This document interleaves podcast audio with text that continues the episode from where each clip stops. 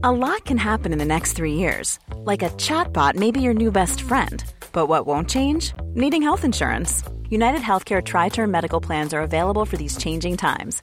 Underwritten by Golden Rule Insurance Company, they offer budget friendly, flexible coverage for people who are in between jobs or missed open enrollment. The plans last nearly three years in some states, with access to a nationwide network of doctors and hospitals. So, for whatever tomorrow brings, United Healthcare Tri Term Medical Plans may be for you. Learn more at uh1.com. Bonjour et bienvenue ce matin à l'heure des pros. Et maintenant, 110 km heure sur l'autoroute. La course à l'échalote n'aura pas de fin. Les jets privés, les piscines, les portes des magasins qu'il faut fermer. Chaque jour, un nouveau combat naîtra au nom de la lutte contre le réchauffement climatique couplé à la volonté d'abaisser la facture énergétique. Ce matin, une étude annonce que réduire la vitesse sur autoroute à 110 km heure permettra à chaque Français d'économiser 125 euros en moyenne. Bingo, diront certains, les écologistes applaudiront, les associations de victimes d'accidents de la route crieront victoire, l'espace médiatique saluera une décision responsable, tout cela sera dit au nom du bien, de la morale et de la vertu. Ainsi est notre époque et que les réfractaires oublient leurs arguments, ils sont devenus inaudibles. Il est 8h58, exceptionnellement, on est un peu en avance, Audrey Berthaud. Une terrible injustice, c'est ce que ressentent les parents de Maxime Roussel que nos équipes ont pu rencontrer. Maxime a été tué en 2012. Le meurtrier de leur fils a été condamné en 2014 à 22 ans de réclusion criminelle. Mais 8 ans plus tard, il sort et en profite pour agresser un chauffeur de taxi. Les parents de Maxime ont témoigné. Ils ressentent une immense colère et vivent aujourd'hui dans la peur. Après de violents orages, de fortes pluies se sont abattus cette nuit dans le Gard. Le département a été placé pendant quelques heures en vigilance rouge. L'alerte a pu être levée ce matin à 6 heures.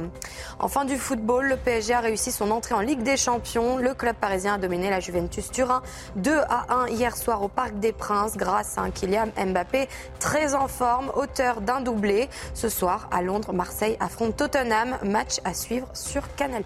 Nous avons un côté gauche sur ce plateau, mais nous n'avons pas de côté droit. Donc nous avons Eric Nolot qui est là. Vous en tirez quelle conclusion Que la gauche arrive à l'heure, peut-être qu'elle a un surmoi plus développé que la droite. Moi, je propose d'inscrire ça parmi nos débats. Ça nous change, ça nous change un peu. Mais vous passez votre temps à vous dire que vous n'avez pas la parole alors que vous l'avez matin, midi et soir. Donc nous avons un côté gauche. Nous attendons, nous attendons Eugénie Bastier qui se déplace à vélo. Eh ben c'est bien, elle est bien. À vélo, à bicyclette. Elle est dans le camp du bien.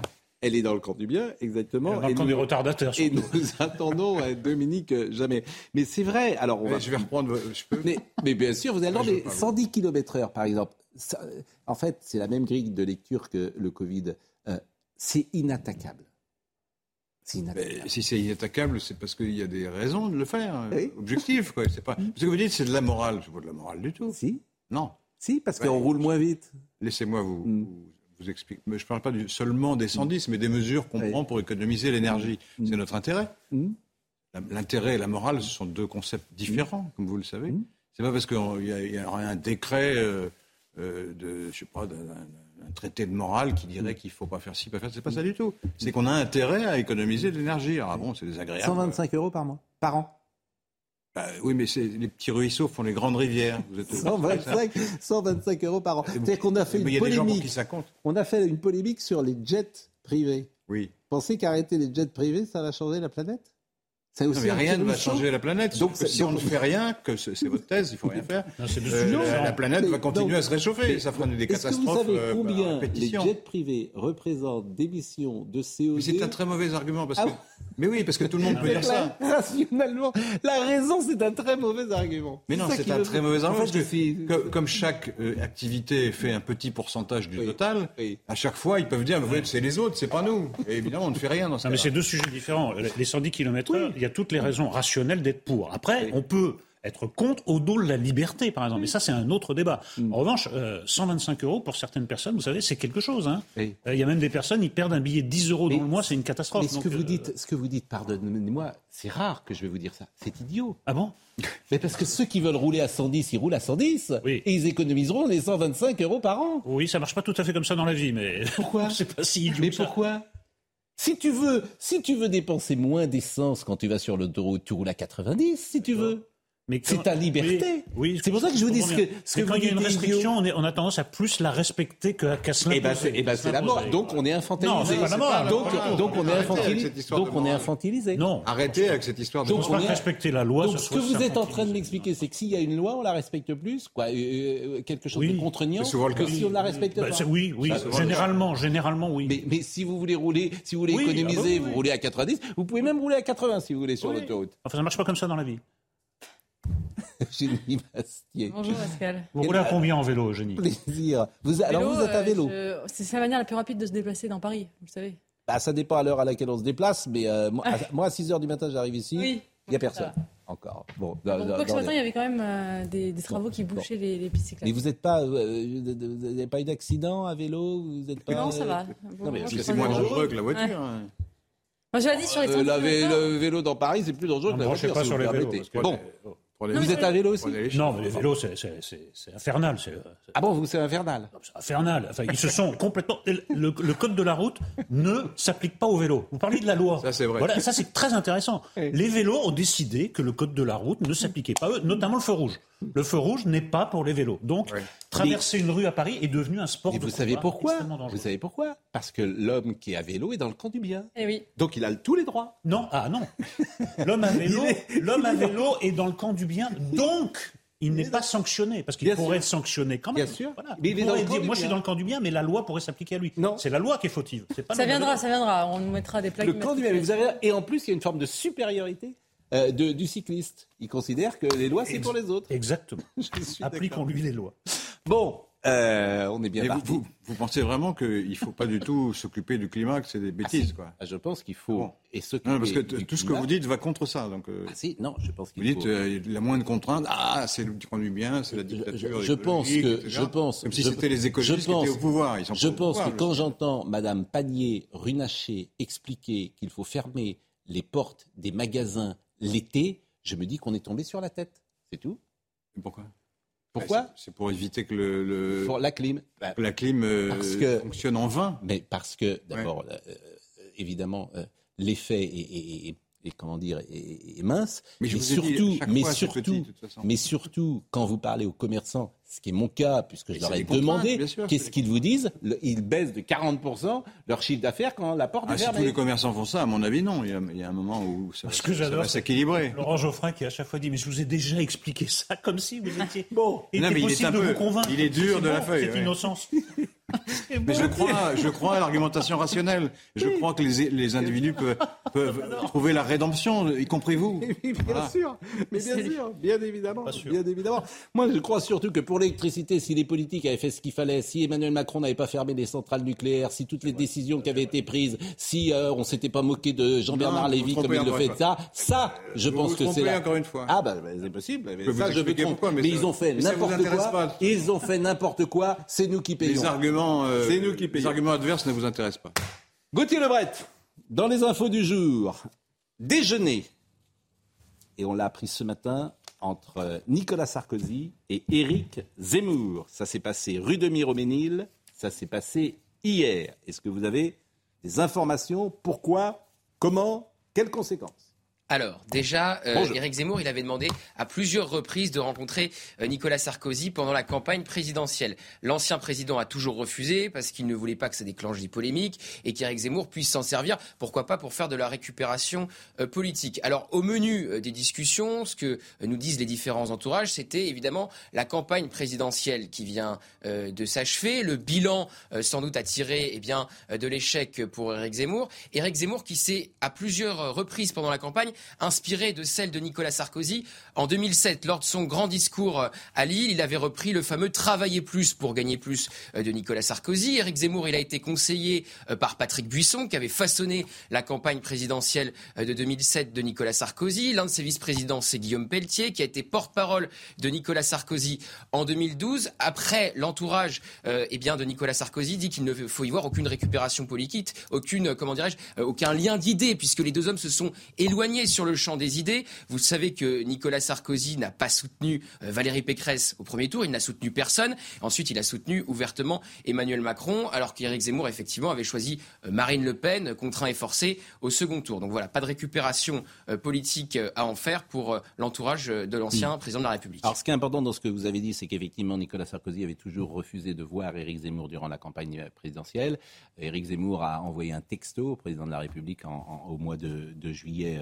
Euh, cette année. Il voulait le voir d'ailleurs un peu avant septembre. Je crois que Nicolas Sarkozy lui a dit écoute, on va va se rencontrer euh, plutôt au, début euh, du mois de, septembre. Et c'est vrai que le président Sarkozy euh, reçoit ou accueille tous ceux qui lui demandent. Euh, il est allé dîner à Brégançon cet été, c'est le seul dîner d'ailleurs qu'a fait Emmanuel Macron, à la demande euh, d'Emmanuel Macron. Il, il, a reçu hier M. Marlex, qui est le président des Républicains, à la demande de M. Marlex. donc c'est une, attitude qu'il a où il accepte de déjeuner euh, avec ceux qui euh, lui euh, demandent. Ça ne veut pas dire, évidemment, qu'il adhère, en l'occurrence, à, Éric Zemmour ou à, la campagne d'Éric Zemmour ou à une volonté de se rapprocher d'Éric Zemmour. Ça ne veut pas dire grand-chose, en fait. C'est un non-événement politique. Bah, ça montre que Éric Zemmour, qui n'avait pas toujours été tendre d'ailleurs avec Nicolas euh, Sarkozy, mm. a envie, lui, euh, d'aller euh, chercher un signe auprès de l'ancien président de la République. À mon avis, ça a plutôt filtré du côté d'Éric Zemmour, la publicité de ce dîner, et c'est peut-être le déjeuner. C'est peut-être pour montrer aussi qu'Éric Zemmour est toujours fréquentable. Mm. qu'il n'est pas le diable, parce que Nicolas Sarkozy ne dégénérerait jamais avec Marion Maréchal Le Pen ou avec Marine Le Pen, je pense. Et ça montre que. que... C'est un ancien journaliste, donc il y a un lien différent. Euh, il le connaît depuis 35 ans. Et le euh. message, c'est peut-être euh, il est fréquentable, ce n'est pas, mm. ce n'est pas le diable. Mm. Je sais pas, l'un des buts politiques d'Éric Zemmour, un but qui n'est pas rempli pour le moment, c'est que le LR se fracture entre une aile droite et une aile gauche. il y a une signification politique à ce, à ce déjeuner. C'est un, un, très bon signe pour, mm. Pour Éric Zemmour. Ça veut dire qu'il pèse encore et qu'il n'a pas abandonné cette idée de récupérer l'aile droite. Moi, je trouve que vous banalisez un peu cette, euh, ce, ce, Moi, je le banalise pas puisque j'ouvre l'émission avec ça. Oui, mais enfin, vous dites pas... non, mais il reçoit en fait qui lui demande. Euh, il suffit de faire la demande pour être reçu à déjeuner à, Nicolas Sarkozy. Moi, je trouve que Nicolas Sarkozy, qui a passé quand même toute la campagne électorale à soutenir un autre camp que le sien, maintenant déjeune avec euh, quelqu'un qui, est, euh, qui a juré la mort des républicains. Si vous me dites qu'il n'y a aucune signification politique, moi j'en doute. Mm. Voilà. Je pense que en d'autres temps, Nicolas Sarkozy aurait décliné parce qu'il envoie un signe quand même un peu étrange, un peu ambigu pour le moins. Bah, écoutez, il a reçu dans le même temps M. Marlex, qui est des républicains. Oui, oui, mais oui. Un coup droite, euh, oui, une manière d'équilibrer. Bon, en tout cas, voilà ce qu'on pouvait dire. merci Gauthier Lebret pour cette information. La deuxième info que je voulais vous, vous faire écouter ce matin, c'est que comme dans les procès staliniens, on vient au milieu après pour faire, pour s'excuser de ce qu'on a dit. la veille. Et, euh, Quand on dit des bêtises, c'est normal. Non, mais j'aime bien ce côté mea culpa, mea maxima culpa, ce que j'ai dit, je le regrette, j'ai mal fait, etc. Et ça a été le cas avec, euh, euh, comment dire, Christophe Galtier hier, qui vraiment est, mmh, Je trouve que cette société, en fait, qui s'excuse, s'accuse, qui s'excuse, s'accuse. Et cette société me paraît. Euh... Je suis pas d'accord. Quand on oui, bah, c'est bien de s'excuser. Bien sûr, mais je vous dis, dans des procès staliniens, on venait au milieu là et dire oui, j'ai péché. J'ai péché, c'est dire. Si on ne le faisait pas, on était fusillé aussi. Hein. Oui, bien sûr. Parce que la comparaison, ah bah là, on est un peu parfois. La comparaison avec Staline est tout entière. On est... Galtier, Galtier, il a commis deux erreurs. Bah, on, écoute ses excuses. On écoute ses excuses et je vous donne la parole. Ce sont des propos. Euh, évidemment que ce n'était pas le moment de faire. Euh, je le je le regrette. Aujourd'hui, on ne peut pas faire euh, de l'humour ou c'était une blague de mauvaise qualité et pas au bon moment. Mais croyez-moi, je suis concerné sur euh, les problèmes de climat, problèmes de, notre planète. Et euh, je sais la responsabilité que nous avons. J'ai entendu beaucoup dans la, journée qu'on était hors sol. C'est faux. On n'est pas hors sol. On est très lucide simplement. évidemment que ce n'était pas à ce moment-là que cette blague, elle, elle, arrive au mauvais moment. Elle est de mauvais goût. Je le regrette. Non, mais c'était maladroit, c'est ce qu'on nous a dit hier, mais moi j'avais envie de le défendre par rapport à ceux qui l'attaquaient. Je trouve que ceux qui l'attaquaient hier m'ont. Non, mais c'est excessif. Les Torquemada, les Robespierre, les Tartuffes, les, les Trissotins, je n'en peux plus. Enfin, Pascal, il a quand même commis deux erreurs. Un, c'est méconnaître bon, les enjeux climatiques, et ensuite de méconnaître l'impact que ce genre de blagounette peut avoir. Non, mais ça fait beaucoup. Est-ce que ça ne mérite pas une petite mise au point sous forme d'excuses vous, savez que, vous savez que je suis, un, je, suis un anti-totalitaire, donc je me suis un peu penché sur les procès staliniens. Je peux vous dire que ça ressemble assez peu au procès stalinien. Donc euh, votre mauvaise foi devrait quand même avoir euh, certaines, certaines limites. Ensuite, c'est vrai que c'était d'un mauvais goût. Oui, c'est ça. Mais c'était quand même d'un mauvais goût extrême. Euh, Mbappé qui, Mbappé qui s'allonge, il est mort de rire qu'on puisse lui poser une question sur le climat, c'est un peu bizarre. Et en plus, ce qui est terrible, c'est que la blagounette a complètement occulté le vrai débat. Est-ce que vraiment il y aurait avantage à ce que le PSG se déplace en TGV, par exemple? Est-ce que ça a été fait sérieusement? Dominique Jamais. Dominique Jamais est en train d'arriver et justement, il va pouvoir peut-être donner un éclairage différent sur euh, ce sujet. La parole est à Monsieur Geoffrin. Merci. Euh, euh, à mon avis, ça aura un effet positif. C'est qu'on va maintenant regarder tous les déplacements de toutes les équipes. On le fait déjà dans d'autres pays. Par exemple, en Grande-Bretagne, ils regardent les déplacements. Et quand ils prennent l'avion pour faire 300 km, ça fait scandale. Ils prennent le train. Et, ben, ça va être la même chose en, France. Et, donc pour vous, il ne faut pas qu'il y ait une équipe de. Bien sûr, moi je suis faut pas que, faut pas qu'il y ait une équipe de football. Alors bon, si c'est nécessaire, il n'y a pas d'autre moyen. Laurent, je ne dis pas. Examiner cher Laurent, s'il y a le moyen de prendre le train, il faut cher prendre le Laurent, c'est une méconnaissance. Vous ne savez pas de quoi. Mais pourquoi Comment ils font en Angleterre ils, prennent le train Vous ne savez pas de quoi vous parlez. Comment les, deux pays. Mais je vais vous répondre. Il me semblait que la Grande-Bretagne était un pays. Mais, mais, mais je vais. Mais je vais vous répondre. Mais je vais vous répondre et c'est pour ça que vous ne savez pas de quoi vous parlez. Ils jouent à quelle heure les Anglais ah, ah, ben oui, vous ne savez pas. Ils jouent l'après-midi. Ils jouent l'après-midi. Et alors quel rapport, Et quel rapport, je vais vous le dire Quand le match à Nantes, hmm. samedi soir, se termine à 23h, hmm. que vous ne sortez pas du stade avant minuit et demi, vous le prenez quand, votre train ben, Le lendemain matin, c'est pas possible. Ah non c'est pas possible. Il y a un match le lendemain déjà Exactement. C'est-à-dire que après. Sûr de ça Il n'y a pas de match le lendemain. mais dans des temps de récupération. prendre le train le lendemain. Oui. oui, mais dans ces cas-là, tu changes toute la phase de préparation de sportifs de haut niveau. C'est-à-dire que tous ceux qui. ma position, c'est si c'est indispensable, ils prennent l'avion. Mais s'ils peuvent prendre le train, ils prennent le train. C'est ça. Non, mais le problème, c'est que ce débat n'a jamais eu lieu, ce que vous venez de dire, parce qu'elle n'a jamais été dans le débat. En effet, est-ce que, même pour des raisons de sécurité. Mais vous allez mettre à, Montparnasse Moi, je demande à ce qu'on débatte. Mais c'est pas la blague à Montparnasse. Vous allez mettre à Montparnasse à 15h. Ils disent eux-mêmes qu'ils l'ont déjà fait. vous allez mettre à Montparnasse à 15h. Ils disent eux-mêmes qu'ils ont déjà pris le train. Allez. Ça paraît compliqué quand même. Monsieur Jamais, bonjour. J'espère que vous avez passé de bonnes vacances. Vous avez euh, bonne mine. Je vous remercie. Ça nous fait plaisir que vous soyez là. Je suis venu en char à voile. Oui, bah, bien sûr. Mais, vous êtes un peu en retard. Je pensais que c'était le plus rapide. Mais c'est très intéressant parce que c'était l'instant Hidalgo. Vous êtes, vous êtes plutôt en dehors de Paris, je crois. Euh, je suis plutôt à la merci de Madame Hidalgo. Bon, et, mais ah, vous êtes parti de, de combien de kilomètres de Paris? 80. Vous êtes parti à quelle heure? 7 heures. À 7 heures du matin. Et vous arrivez donc à 9h14. Au mois d'août, c'était parfait. Oui. Bah alors, euh, oui. Le mois d'août, c'est fini. La prochaine fois, je viendrai en avion. Exactement. Bon, euh, donc les excuses de Christophe Galtier, vous les coucou Oui. Ce qui est vrai, c'est qu'aujourd'hui, faire une blague en conférence de presse en 2022, ça n'est plus possible. Hmm. Et vous savez, il y avait, un, il y avait un, historien qui avait écrit un livre il y a quelques années qui s'appelait La comicocratie. La La comicocratie. Il disait qu'on vivait dans une comicocratie parce qu'on ricanait tout le temps, les humoristes étaient partout, c'était l'époque de Canal+, des guignols. Et aujourd'hui, on, on a basculé dans, dans l'indignocratie, c'est-à-dire que c'est plus le, on n'a plus le droit de faire de blagues, c'est l'indignation permanente. Et le fait qu'on passe deux jours sur la blague d'un entraîneur sportif, c'est quand même, ça dit quelque chose de notre système médiatique avant tout, avant même la question de fond euh, de, l'écologie. C'est absolument aberrant. C'est vrai qu'on a l'impression que c'est le nouveau blasphème, un peu. Ah, je, l'ai dit hier. Oui, c'est le nouveau blasphème. mais, mais c'est normal. dans l'autre sens. Mais l'écologie est la nouvelle religion. en disant bon. Mais écoutez, Madame Borne, parce que je trouve, moi, ce qui m'insupporte, c'est le ton, l'infantilisation. Mais bah, il ferait mieux de s'occuper, de réduire, ignorer ce débat. Exactement, de, de, de, réduire les, comment dire, de trouver les, problèmes que nous avons dans plein de domaines. Écoutez ce qu'elle dit. Je n'en peux plus de cette infantilisation. On va leur expliquer. Vous allez l'écouter. On va leur expliquer. Il faut qu'ils comprennent. Madame Borne, Premier ministre de la France. Je pense que c'est important qu'ils réalisent dans quel monde on est, qu'ils prennent conscience qu'il y a une crise climatique qui n'est plus une hypothèse pour demain, mais qui est une réalité maintenant, qu'on a tous vécu avec euh, la canicule, avec la sécheresse, avec les incendies cet été, et que chacun, chacun doit être bien conscient du monde dans lequel on vit. Donc, moi, je les appelle à prendre pleinement conscience de cette situation. Mais elle est qui, Madame Borne, pour me parler comme ça? Non, mais sérieusement, c'est une vraie question. Elle est qui? Mais Première ministre. Et elle, et elle doit me parler comme une maîtresse d'école? Je suis un enfant? Je dois prendre conscience. mais, c'est qui ces gens en fait? C'est qui ces gens? Pour les gens se prennent? élus, Oui, ça, bah, elle n'est pas élue, Madame Borne. Élue de rien du tout, euh, comme Premier Il ministre. Écoutez, de- je suppose que vous avez déjà tout dit, mais cependant, je voudrais y ajouter quelque chose.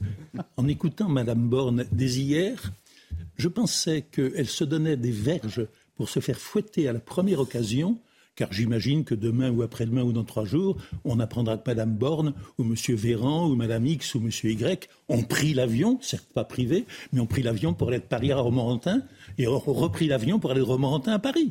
Est-ce qu'elle compte s'accepter désormais des privilèges que le pouvoir donne au ministre ou au Premier ministre? Je l'attends avec curiosité. Elle se fera ramasser à la prochaine fois que, comme Jean Castex, tout innocemment, elle prendra l'avion. Euh, Et elle est allée sur les, les feux en Gironde, elle est bien allée en avion. J'imagine. mais attendez. Il y a deux heures compris. de train, on peut dire mais deux heures de train. Si elle arrive une heure, Excusez-moi, vous franchement, pour dire ce qu'elle a dit, si elle arrive une heure en retard, c'est pas grave. Hein. Vous n'avez pas compris. Ah. Vous n'avez pas compris. C'est Vous n'avez pas l'instituteur. vous expliquer C'est l'instituteur. ce que vous expliquez. Un peu de pédagogie. Personne ne dit qu'il faut supprimer l'avion. Personne ne dit ça. Mm. Pratiquement personne, sauf de certains extrémistes. Il s'agit de réduire le nombre de voyages en avion et d'augmenter les, les autres modes de transport qui sont moins polluants. Voilà, c'est ça, c'est tout, c'est tout simple. Donc Oui, on dans est dans Ne faites pas semblant de croire que ce que Oui, je dis est faux, que ça n'existe pas. Ce qui est terrible, c'est qu'on on fait- on fait de la morale au lieu de faire de la Mais c'est pas de la morale, c'est si, notre intérêt, je non, vous répète. Aujourd'hui, ça n'est pas interdit de faire des trajets en moins de deux heures en avion. Qu'on l'interdise par la loi, oh, vraiment. Et dans ce cas-là, ils C'est se plieront pas à la loi interdit, comme c'est que tout le c'est monde. néfaste. Mais on fait la morale Mais au c'est objectivement néfaste. Donc, C'est on pas, pas une question d'opinion. donc, on exigera- faire de, de, de, de, On de n'exigera rien du l'exemplarité. tout. Il faut Si- faire des lois. Si vous, ne voulez rien faire contre le contre Mais moi, je- réchauffement pas du tout, je suis pour, justement, mais Dominique Jamais. Donc on, exige, donc on exigera très logiquement et très, moralement désormais. Mais c'est pas de la morale, je Mais, répète. euh, Donc, je peux finir une on- phrase Mais, mais c'est jamais le droit de terminer.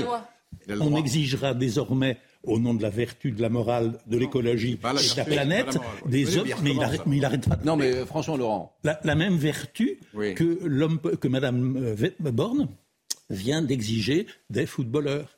Moi, ce que je trouve étrange dans cette affaire-là, c'est que, euh, comme il arrive souvent, on euh, focalise sur quelque chose de minime et on ne s'intéresse pas à l'essentiel. Si Madame Borne avait, ou tout autre, avait dit les footballeurs gagnent trop d'argent, ils sont trop riches, ils sont très bien payés, c'est scandaleux.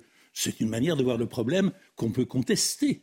Mais c'est euh, un problème indiscutablement beaucoup plus important en termes de civilisation et d'argent que celui de savoir s'ils prennent l'avion ou le train. Le plus extraordinaire, c'est que M. Macron, Mme Borne, etc., seront les premiers supporters de l'équipe de France au Qatar. Bien sûr. Où là, on ne sera pas dans une polémique de char à voile, on sera dans une catastrophe écologique majeure. Catastrophe écologique, catastrophe humanitaire, catastrophe politique et même catastrophe euh, sportive. Mais ils viendront sûrement en train. Laurent, Oui, ben voilà, c'est, c'est- c'est assez Laurent comique, Geoffrin, en quoi ça Absolument re- rien à voir avec la morale, Oui. d'abord. En quoi Ah bon ça regarde Madame voir. En quoi ça... Je vous pose une ça. question simple. En quoi ça regarde Madame Borne si le PSG veut, tra- veut voyager en avion C'est une entreprise privée? Parce En quoi ça la regarde? Parce qu'elle est responsable, comme tous les gouvernants de la planète, Hmm. de, de- des émissions de gaz à effet de serre, qui ont un effet néfaste, puisqu'ils provoquent un réchauffement climatique. Et qu'on a pris des accords mondiaux dans plusieurs conférences internationales pour dire qu'on avait des objectifs de réduction de- des gaz à effet de serre. Alors vous pouvez dire c'est des bêtises, 80% des, ré- des- des gouvernements de la planète sont des idiots, c'est le camp du bien, c'est grotesque, qu'est-ce que vous voulez, que Non, cette histoire de climat, ça ne tient pas, etc. etc. Bon, ça, si c'est votre opinion, dites-le. Mais arrêtez de critiquer à chaque fois qu'on prend une mesure d'économie.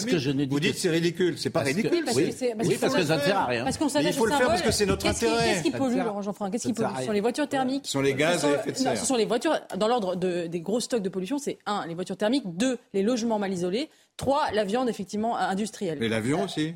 Moins, non, les trois po- postes principaux. on va pas s'occuper que des trois postes, D'accord, mais c'est là là où il faut, faut être, c'est là où il faut faire des, des réformes structurelles et on s'attache au Ça symbole n'empêche parce qu'ils pas, sont des footballeurs, parce qu'ils sont riches, parce qu'ils prennent des. Eugénie, l'un n'empêche pas l'autre. On va marquer des réformes structurelles pour la, la sidérurgie, pour le EDF, etc. Et on peut aussi faire des économies dans la vie quotidienne. On va marquer De toute façon, il faut faire les deux. Donc, euh, On va marquer une pause. On va être avec Didier Martin. Vous savez qui est Didier Martin?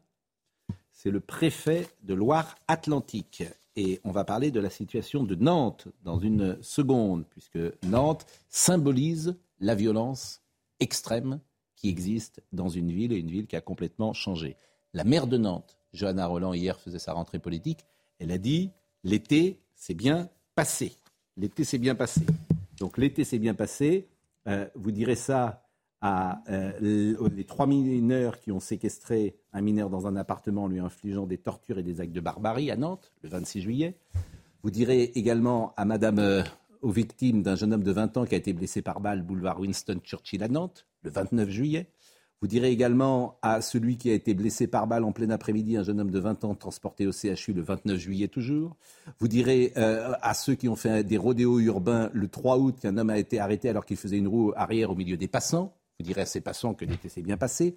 Le 8 août, vous direz que l'interpellation d'un individu auteur d'un cambriolage, au domicile d'une femme de 66 ans qui avait été ligotée avec du scotch et qui s'était fait dérober sa carte bancaire. Vous allez lui dire à cette dame, l'été s'est bien passé. Vous pouvez faire ça sur beaucoup de villes. Hein votre Ah, mais ça, je suis. Alors, alors c'est la première chose depuis des années sur lesquelles nous sommes d'accord. Mais pourquoi vous vous acharnez sur Nantes spécialement? Mais parce que Nantes est un symbole. Parce que c'était une ville qui était paisible. C'est un symbole, oui, parce qu'il est dirigé par. Euh, une maire de gauche, donc on tape sur Nantes. Mais non, c'était une ville paisible. Maire de droite, euh, c'était mais c'était une ville paisible qui a. C'est que c'est le déni là. Là, c'est le déni. On ne s'acharne pas sur. Euh, voilà. Si Madame Roland disait. une manière de déni. Voilà. Et, malheureusement, ce déni est de gauche. Et d'ailleurs, il faut en finir avec cette catégorie de faits divers. Hmm. Faits divers, on a vraiment l'impression, on entend ça, c'est des petites choses assez secondaires. Hmm. Mais hmm. derrière faits divers, il y a la, vie ruinée. L'été s'est bien passé. La vie ôtée parfois aux gens. L'été s'est bien passé. Tous les Nantais. Alors, on est avec Monsieur Martin. Dans une seconde, on marque une pause. Et. Euh, pourrez l'interroger. Il est préfet de Loire-Atlantique. Je le remercie, je le remercie d'ailleurs de prendre la parole à notre micro ce matin. le 7 septembre. Je salue tous ceux qui sont nés sous le signe de la Vierge et euh, notamment euh, Jean-Michel Larquet, c'est son anniversaire aujourd'hui, et Marcel Desailly parmi euh, les footballeurs qui sont nés un 7 septembre. On les embrasse. Audrey Berthaud, les infos. À Rennes, lors d'une opération anti-drogue la nuit dernière, la BRI a voulu interpeller un homme au volant d'un véhicule, mais le conducteur a foncé sur une des voitures de la BRI. Un policier a alors utilisé euh, son arme et a tiré sur le conducteur, ce qui a touché la passagère. Elle est décédée. Elle avait 22 euh, ans. Le policier a été hospitalisé et le conducteur placé en garde à vue. Regardez ces images envoyées par le syndicat Unité SGP et Police du Var et publiées par Laure Lavalette, députée RN. Dans cette vidéo, on voit une souris morte dans les euh, locaux. Dans un tweet, elle écrit Comment pouvez-vous avoir l'indignité de laisser nos forces de l'ordre travailler dans des conditions pareilles? Le ras-le-bol monte. Enfin, ouverture euh, du procès de Bernard Laporte aujourd'hui et des barons du rugby français. Le président de la fédération, son vice-président, le propriétaire du club de Montpellier et le patron suspendu du Mondial 2023 en France comparaissent du 7 au 22 septembre devant le tribunal correctionnel de Paris pour des faits, entre autres, de corruption et trafic d'influence. Nous sommes ce matin avec Eugénie Bastier, Eric Nolot, Laurent Geoffrin, Dominique Jamet et nous sommes en direct avec Didier Martin, le préfet de Loire-Atlantique. Je vous remercie, monsieur le préfet, d'être avec nous. Bonjour. Vous êtes en place depuis 2020. Euh, Avant, vous étiez préfet euh, de Moselle, dans l'Oise. Vous avez également été dans, le Gard. Donc, vous êtes euh, là depuis deux ans. Vous avez maintenant donc une vue très précise de ce qui se passe dans votre département. Et je disais tout à l'heure, je citais Johanna Roland, qui était hier, faisait sa rentrée politique et qui a dit l'été s'est bien passé. Et je rappelais il y a quelques instants qu'il faudrait dire à toutes les victimes de cet été nantais, je parle que de l'été. Hein.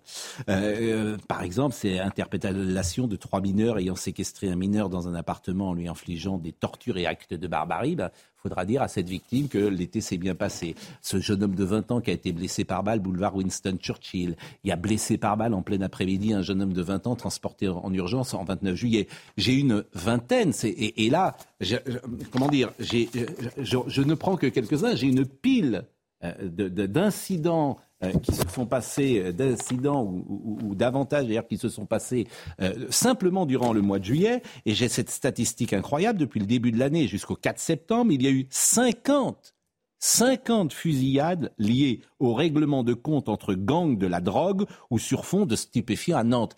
Il se trouve que je suis nantais, je suis né dans cette ville. Il n'y avait aucun souci aucun souci quand je l'ai quitté euh, en tant qu'étudiant en 86.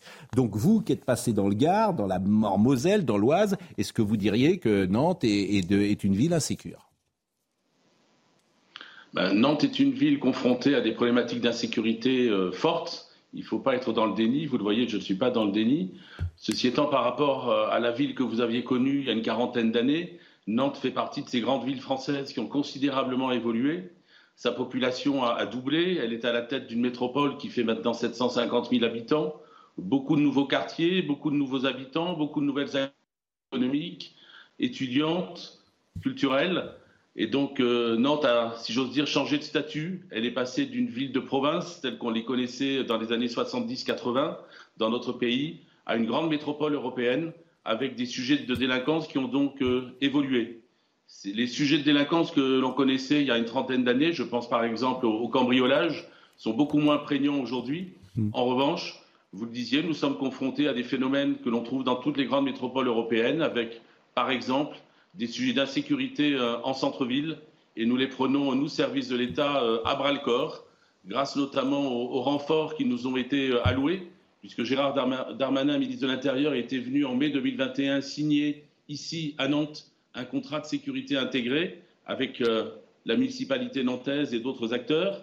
70 créations de postes de policiers avaient été annoncées et j'ai eu euh, l'honneur et le plaisir la semaine dernière d'accueillir à l'hôtel de police de Nantes, en présence du procureur de la République et des élus nantais, 62 nouveaux. Euh, Exactement, 62 agents de police nationale dans le cadre des dispositions prises par le contrat de sécurité intégré entre la ville de Nantes et, l'État, effectivement, qui sont arrivés. Donc c'est euh, là, on n'est pas dans le déni, effectivement, si on, si on met 62 euh, agents supplémentaires. Mais si vous me permettez, Monsieur le Préfet, Gérald Darmanin avait donné, a donné des statistiques de délinquance étrangère pour Paris, pour Lyon, pour Montpellier, mais rien pour Nantes. Pourquoi? Il, faudrait, il faudrait lui poser la question. Euh, sur Nantes, les phénomènes de délinquance auxquels nous sommes confrontés euh, en centre-ville, ce sont euh, des, agressions, en particulier en soirée. C'est la raison pour laquelle une grande partie des nouveaux policiers affectés à, à Nantes. Mais quels sont ces délinquants? Est-ce que ce sont des mineurs étrangers? Est-ce que ce sont des mineurs étrangers? Est-ce qu'à Nantes, il y a plus de mineurs étrangers que dans d'autres villes? Qui, sont, euh, qui est à l'origine euh, de cette délinquance? Il y a parmi les auteurs de ces faits de délinquance, il y a comme dans les autres villes des mineurs ou des soi-disant mineurs euh, étrangers. C'est une, c'est une réalité qui est bien connue par le, par le parquet, mais ils ne sont pas les seuls mm. à être à l'origine de ces faits de, de, délinquance contre lesquels nous, nous luttons avec, je le disais, un renforcement notamment de la présence de la police nationale la nuit puisque c'est souvent là qu'un certain nombre. J'ai bien compris. Alors, c'est vrai qu'il y a eu des erreurs qui ont été faites, notamment par Jean-Marc Ayrault, qui a toujours refusé la vidéosurveillance. Aujourd'hui, est-ce que vous diriez que Nantes est aussi bien équipée, par exemple, qu'une ville comme Nice en vidéosurveillance? Bah, Aujourd'hui, à Nantes, il y a 150 caméras de voie publique. Et dans le cadre du contrat de sécurité intégré signé l'an dernier avec Gérard Darmanin, la maire de Nantes a pris l'engagement de renforcer le maillage en vidéoprotection, ce qui évidemment facilitera le travail des, travail des forces de l'ordre et certaines des caméras supplémentaires annoncées ont effectivement été, été mises en place. Donc c'est évidemment une avancée euh, importante. Madame Roland, qui est la maire de Nantes, s'était engagée à accueillir 70 policiers municipaux en complément de l'État. Elle a engagé le recrutement de seulement 29 pour le moment et on n'est pas sûr euh, qu'il soit euh, arrivé. Une autre chose qui m'intéresse, parce que Nantes est aussi une ville qui est gangrénée par l'extrême gauche de manière importante, parce qu'on a laissé la ZAD en place pendant des années et aujourd'hui à Nantes, il y a les conséquences de cela. Gérald Darmanin s'était engagé à dissoudre Nantes révoltée. Euh, il l'avait dit, euh, Nantes révoltée, c'est euh, un collectif nantais qui est un groupement d'extrême gauche ayant un site qui fait de la dénonciation du comportement des forces de police l'un des axes principaux de la ligne de sa ligne éditoriale, disons-le. donc on les voit infiltrer toutes les manifestations régulièrement. Nantes révoltée n'est toujours pas dissous. Ben, l'annonce du ministre a été extrêmement utile puisque Nantes révoltée, c'est, j'ai envie de dire, autodissous, puisque depuis le printemps dernier, ils ont euh, disparu de la scène nantaise, sans doute pour se recréer sous d'autres appellations. Ils s'appellent contre-attaque aujourd'hui, visiblement. Euh. Nantes révoltée, en tout cas, a disparu du paysage nantais depuis le printemps dernier. Dernière chose, est-ce que vous diriez que vous avez été préfet dans l'Oise, préfet en Moselle, préfet dans le Gard? Est-ce que vous diriez que euh, le département que vous avez aujourd'hui est le plus insécure que ces trois autres départements, monsieur le préfet? Non, tous ces départements sont confrontés à des formes de délinquance qui sont, euh, différentes d'un territoire, à l'autre.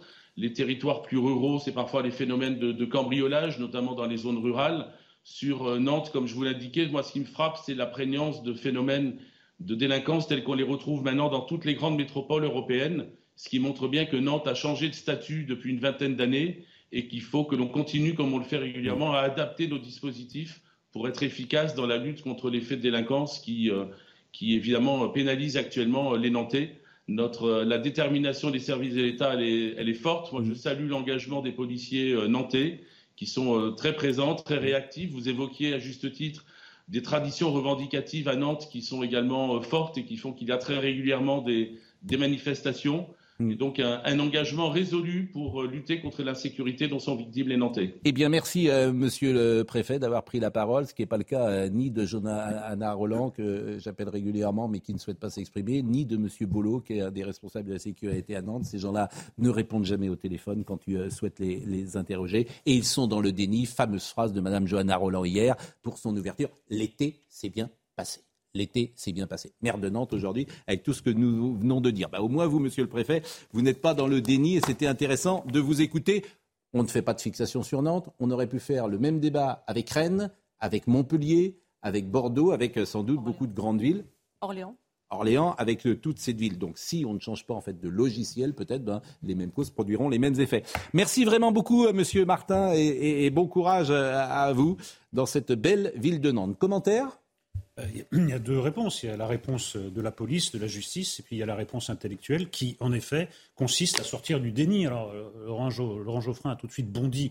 Enfin, non, mais ce déni... pas qu'on exagère. Mais non, mais ce déni par rapport à la violence. Ça ne veut pas dire que je suis dans le déni. Non, mais pardonnez-moi, mais, ce, ce, déni. non, mais je, c'est pas à vous que j'attribue le déni, mais bah, ce déni par rapport à la violence, c'est quand même une spécialité de gauche depuis des années et ça continue. On n'arrive pas à faire sortir la gauche de ce déni qui est, ça pour moi. ça dépend quelle gauche. Ben oui, je vous le fais pas dire, mais malheureusement, la, gauche, la, gauche, la gauche que vous euh, représentez ou que je représente est extrêmement minoritaire par rapport à l'extrême gauche représentée notamment par la France insoumise et d'autres qui eux sont, sont même dans une forme d'encouragement parce qu'il y a toujours des excuses à la criminalité, il y a toujours des excuses à la délinquance. Donc écoutez, prenons acte de notre, de notre situation minoritaire et combattons, et combattons cette gauche. Oui, je sais que vous avez peut-être un peu plus de mal que moi. Moi, j'assume de combattre cette gauche qui est complice de la délinquance. Et les mineurs étrangers, je regrette. J'habite dans un quartier où il y a beaucoup de mineurs étrangers et voilà un point de vue de gauche. Non seulement ils causent de la délinquance, mais ils sont victimes eux-mêmes de la délinquance par des, délinquants plus anciennement hmm. installés. Donc il y a vraiment toutes les raisons de s'occuper de ce problème.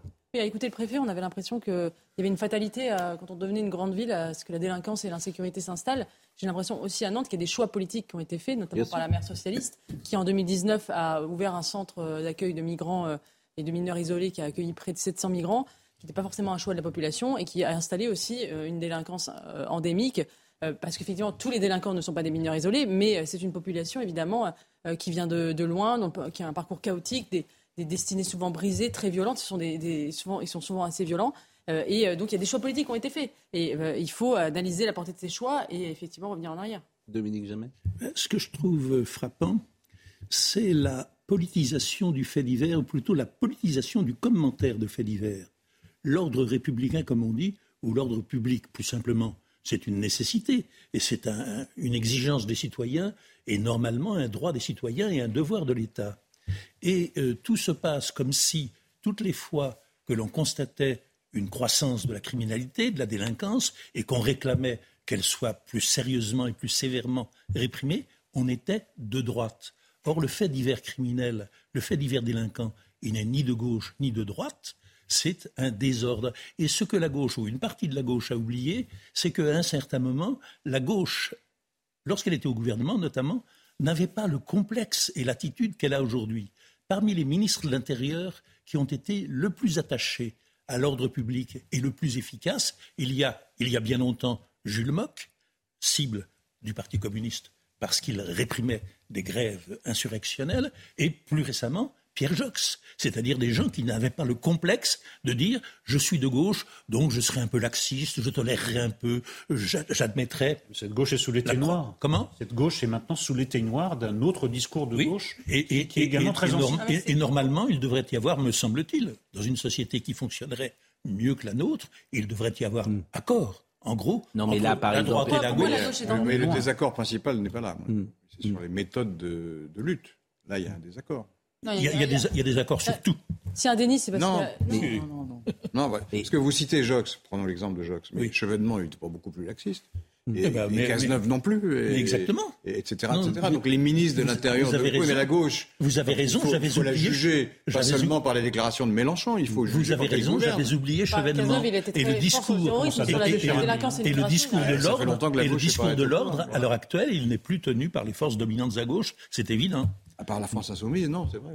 Bah, la France insoumise a un peu d'importance Mais quand vous tenez un discours de fermeté sur la délinquance, non seulement, mais c'est pas que vous êtes classé à droite, c'est que vous êtes qualifié de fasciste. Ça, c'est encore différent. Non, ça, c'est encore un peu différent. On a encore franchi un cap dans la diabolisation. Le déni, le déni, il n'est pas sur la délinquance, c'est sur le lien entre délinquance et immigration. C'est ça qui gêne la gauche. Et c'est pour ça qu'elle ne veut pas aller la elle parce que c'est surtout la pauvreté qui explique. D'accord, mais euh, euh, le, fait que les immigrés soient délinquants, c'est parce qu'ils sont pauvres essentiellement. Peut-être, mais peut-être, mais en attendant, ce lien-là, il existe. C'est pas la race, la race n'est pas délinquante. Eh bien, euh, personne ne dit ça, mais ah le lien, il existe. Quand vous dites les immigrés, ça, ça désigne en général, c'est pas les Suédois. Hein. C'est assez, c'est assez révolutionnaire. Pas les Américains non plus. C'est assez révolutionnaire que Gérald Darmanin en ait parlé il y a quelques semaines. Oui, mais là, il est entre Gérald Darmanin, il est effectivement pas sur. Est sur une ligne. Oui, mais c'est. Le ministère, le ministre de l'Intérieur dit mais il est tout seul hein, aujourd'hui. Qui a hein. valu à Éric Zemmour euh, d'être condamné par, par, les tribunaux. Répétez ça parce que c'est très intéressant. Gérald Darmanin dit quelque chose. Il a dit officiellement, donc il a fait un lien officiel entre délinquance et immigration. Chose pour laquelle Éric Zemmour s'est fait condamner devant les tribunaux. Euh, donc on voit bien qu'on a quand même un peu bougé sur ces questions. S'il y a un lien qui n'est pas contestable entre la pauvreté, la précarité, la misère. C'est pas une excuse pour moi. Hein. Je, peux parler, clair, je, peux parler Non, parce que je, je peux parler s'il y a un lien qui n'est pas contestable entre la pauvreté, la misère, la précarité mm. et la tentation de la délinquance mm. ou la délinquance, il y a également un lien entre pauvreté, précarité et immigration. la réponse euh, judiciaire, la réponse judiciaire, elle m'intéresse parce qu'on découvre chaque jour des choses absolument invraisemblables. Bon, euh, vous connaissez dans la, cette histoire, puisqu'on en a parlé ici, dans la nuit du 30 au 31 août, un chauffeur de taxi a été agressé par le meurtrier d'un euh, adolescent nommé Maxime cet homme-là avait donc tué un jeune garçon de 15 ans qui s'appelle Maxime, il y a 10 ans. Bon, il avait été condamné à 22 ans de prison. Il a une permission de sortie. Déjà, tu te dis, mais comment se fait-il d'avoir une permission de sortie au bout de 10 ans? Il lui reste 12 ans euh, faire. Tu te doutes bien que le tir, il va pas vouloir rentrer en prison. C'est un simple bon sens. Quoi. Le juge d'application des peines, t'aimerais l'avoir en face de toi, de lui dire, vous sortez quelqu'un qui a, été, qui a tué il y a 10 ans, et vous pensez qu'il va revenir tranquillement dormir à la prison alors qu'il lui reste 12 ans de prison? Mais enfin, vous êtes un, vous êtes un enfant, monsieur le juge d'application des peines. T'as envie de lui dire ça? Hmm. Bon, l'agresseur avait donc bénéficié d'une permission de sortir, et euh, effectivement, il a agressé un chauffeur. Alors, je voudrais qu'on voit d'abord euh, ce chauffeur, euh, si j'ose dire, ou d'abord cet événement, et après, on écoutera les réactions des parents de Maxime, qui ont perdu leur enfant et qui évidemment se disent mais, mais où, est, où est-on? Mais voyons d'abord le premier sujet. L'agresseur du chauffeur de taxi est un récidiviste, évadé de prison. L'homme de 24 ans avait été condamné par la Cour d'assises des mineurs en juin 2014 pour le meurtre de Maxime Roussel, un adolescent de 14 ans. Il purgeait une peine de 22 ans de réclusion criminelle au centre pénitentiaire de Bourg-en-Bresse. Cet été, le 23 août, il n'avait pas réintégré sa cellule après une permission de sortie. Considéré comme évadé, il avait pris un train jusqu'à la gare de Lyon, à Paris. C'est là qu'il est monté dans le taxi. À Saint-Forget, dans les Yvelines, il agresse son chauffeur avec un cutter et vole le véhicule. Sa cavale n'aura duré que 48 heures. Grâce aux bornes téléphoniques, le suspect a été arrêté vendredi en Normandie. Placé en garde à vue, l'individu a été déféré au tribunal de Versailles hier. Une enquête a été ouverte pour tentative de meurtre en récidive et vol à main armée. Alors, la réaction des parents et CNews, effectivement, est allé voir les parents de Maxime. Je vous propose de voir le sujet. Maxime avait 14 ans. Il était décrit par ses proches comme un garçon plein de vie. En août dernier, quand ses parents découvrent que le tueur de leur fils est en liberté, c'est l'effroi. Euh, aujourd'hui, comment on le vit euh, Oui, dans la colère, ça c'est sûr, tous les trois. Euh, dans la peur, je le redis vraiment, tous les trois, dans la peur. Et clairement, et encore plus notre fille, Pauline. Dix ans après la mort de leur fils, c'est à présent un sentiment d'injustice qui prend le dessus. On a toujours l'impression que nous, on doit se taire, on doit accepter les choses. Ça fait remonter beaucoup de choses. on a eu la première, la perte de notre fils. La deuxième, le procès où il nous a ignoré, où il a joué avec tout le monde, et la troisième aujourd'hui où on recommence. Et ses parents se sentent aujourd'hui totalement abandonnés. Personne d'ailleurs depuis cette affaire n'a pris contact avec nous pour nous expliquer euh, bah voilà, ce qui s'est passé, on l'a laissé sortir. Euh, non, euh, apparemment c'est normal au bout de 10 ans qu'on ait une permission de sortie. Après l'emprisonnement du meurtrier de Maxime, ses parents avaient pourtant prévenu, s'il est en liberté, il s'en prendra à quelqu'un d'autre. Avant de vous donner la parole, écoutez peut-être plus en longueur le témoignage du père de Maxime. Personne d'ailleurs depuis cette affaire n'a pris contact avec nous pour nous expliquer euh, bah voilà, ce qui s'est passé, on l'a laissé sortir. Euh, non, euh, là, on a de nouvelles de, personne. En fait, c'est les gens qui ont pris la décision là, apparemment, ils dorment, dorment pas mal. Ils, se couchent le soir, ça leur pose pas de problème. C'est-à-dire qu'il a pu aller à Paris, il il ça se trouve, il est même venu traîner par ici, on ne sait pas ce qu'il a fait pendant une semaine. Hein. Apparemment, c'est normal, au bout de 10 ans, qu'on ait une permission de sortie. Bah, c'est normal, mais euh, qu'on rentre pas. Euh, en plus, on, le laisse sortir. Il est même, pas tracé. Il a même pas de bracelet électronique. Il a rien. Apparemment, il se promène aussi avec un téléphone, donc euh, ils l'ont retrouvé grâce à un téléphone. On est quand même surpris que un détenu qui sort pour une journée a un téléphone portable, quoi. Et l'administration pénitentiaire connaît son numéro puisqu'ils l'ont retrouvé grâce à ça. il y, a un problème quelque part. Hein. En fait, c'est effrayant. Mais le problème, qu'on n'a pas les explications de l'administration pénitentiaire. Non mais ben oui. mais faut réinsérer. Oui, mais c'est toujours un peu gênant. Faut réinsérer, monsieur. C'est tout ce que ça. Vous les faites vous-même. Mais, c'est formidable parce que vraiment, on n'a pas, on n'a pas le même cerveau, vous et moi. Hein. C'est tout ce que ça vous aspire. Comme réflexion, c'est tout ce que ça vous inspire. Oui, exactement. Eh ben, dites donc. Ça m'inspire parce que eh ben, je voudrais savoir pourquoi eh ben, l'administration. Eh ben, on n'a vraiment pas les Je voudrais savoir pourquoi l'administration pénitentiaire a pris cette décision. Mais, moi, je vous, les, je vous les donne les raisons. Mais non, vous on considère, on vous, rien. mais on considère qu'il s'est bien conduit on considère qu'il faut le réinsérer et on considère que c'est une chance qu'on lui donne. Voilà les raisons qu'on lui a données. Moi, je voudrais. C'est pas, moi, c'est pas la première réaction que j'ai. En effet. Euh, c'est pas la première réaction que j'ai. Hein, croyez-moi. Je voudrais dire d'abord que ça me bouleverse. Euh, il paraît que c'est pas bien de d'appréhender certains, certains faits sous le prisme, par le prisme de l'émotion, ben, je regrette. Moi, je peux pas, en tant que père, en tant que citoyen, enfin, tout ce que vous voulez. Bon. Ensuite, euh, je crois qu'il faut faire une révolution copernicienne, c'est-à-dire replacer la victime au centre du système. Parce que là, on est en train de nous expliquer que ce ne sont pas des victimes, ce sont juste des gens qui font partie de statistiques malheureuses, au fond.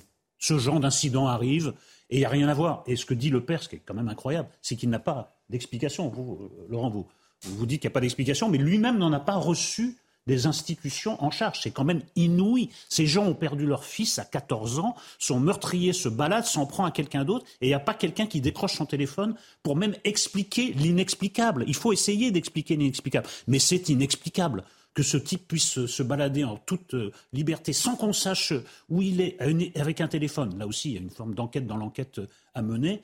Écoutez, moi, je reviens à ma première réaction, ça me bouleverse et ça me met en colère. Voilà.